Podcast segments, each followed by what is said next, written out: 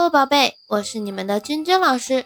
那在上一讲的分享当中呢，我们跟大家区分了豪放派和婉约派词作的一些区别啊，在写法上的特点是什么，以及呢不同词派的代表作家和作品。那也给宝贝们留了任务啊，让你在评论区把你喜欢的豪放派或者是婉约派的作家作品再次留言到我们的评论区。不知道宝贝你有没有完成呢？啊，那我们今天呢，再继续啊，给大家分享。我们之前有分享这个诗词啊，我们说还有一个叫做曲。今天呢，我们重点要分享的是与唐诗宋词并称的元曲啊，因为这个部分呢，在这个学校里边还是有所涉及的。呃，曲的范围呢也会比较广啊。我们重点讲一些简单的小概念，因为讲的太过复杂的话，大家听起来也云里雾里的，很晕。好，我们就简单的提一下跟曲有关的内容。我们重点在中学阶段啊，甚至是小学阶段，我们掌握的还是在小说、散文类的这个问题当中，所以我们还是要有一个重点啊。那我们现在就开始今天的分享吧。今天要给大家讲的元曲呀，它最开始是始于宋代，鼎盛于元朝。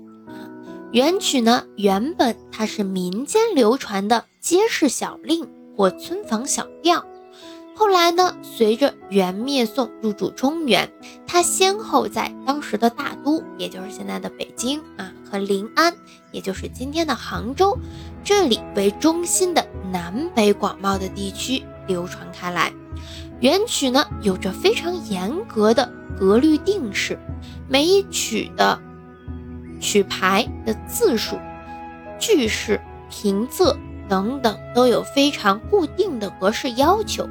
但是呢，它虽然有固定的，并不是死板的，也允许在定格中添加衬字。部分的这个曲牌呢，还是可以增加这个句子的啊。包括押韵也允许平仄通押，与律诗绝句以及宋词相比的话，在这一些方面有较大的灵活性。所以呢，我们可以发现啊，同一首曲牌的两首，有时候呢它的字数是不一样的。这个就是因为我们刚刚说的它的这个可以稍有变化。同一曲牌当中呢，我们往往以字数最少的一首为标准定格。一般来说呢，我们元杂剧和散曲合称为元曲。杂剧呢，往往是指戏曲；散曲是诗歌，属于不同的文学题材。我们前面也把这个诗歌讲了啊，但也有很多相同的地方。它们两者，杂剧和散曲都采用北曲为演唱形式，因此呢，散曲啊，这个剧曲又称为乐府。散曲是元代的主呃文学主体。不过呢。元杂剧的成就和影响却远远超过了这个文学主体散曲，因此也有人以元曲单指杂剧啊，元曲也就是元代戏曲。讲了这么多啊，我们究竟要掌握的有哪些？首先呢，我们要知道元曲呢，它稍微啊这个形式上是有一些灵活性的，所以呢，它即使是同一个曲牌下的。这个作品，它的字数也是，甚至有时候是句数，也是有点不尽相同的。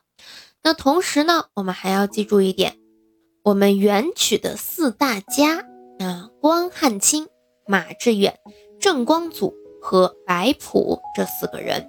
那其中呢，关汉卿是元曲四大家之首。那在这个跟元曲有关的，我们还有他的四大悲剧和四大爱情剧。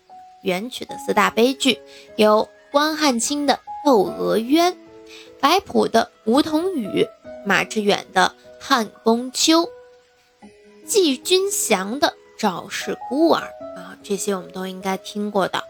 元曲的四大爱情剧有关汉卿的《拜月亭》，王实甫的《西厢记》，白朴的《墙头马上》，郑光祖的《倩女离魂》。都是我们非常熟悉的一些作品名字啊，很多同学都是只听过名字。那关于呃《窦娥冤》呢，我们以后啊有机会还是有些同学啊是能学到的。其他的呢，我们就大家有兴趣的话，可以去了解一下这个四大悲剧。爱情剧的话，我们酌情吧，知道就可以了。再有的话，我们看哈，我们课本上也会学一些，比如说《天净沙》呃，《天净沙·秋思》马致远的，这就是元曲。还有呢，我们的《山坡羊》《潼关怀古》张养浩的也属于元曲。还有《窦娥冤》啊，我们刚刚提到的，这些都是非常有名的。大家还是要多去了解一下，但是呢，我们其实会发现啊，学的更多的还是唐诗宋词会多一些啊。元曲就是把这种艺术形式有所接触就行。好了，我们今天的分享就到这里啦。给同学们布置的任务是在评论区下方告诉老师元曲四大家都有谁。喜欢的宝贝呢，在右上角点击订阅，长期关注我们的节目，每次更新都会有推送。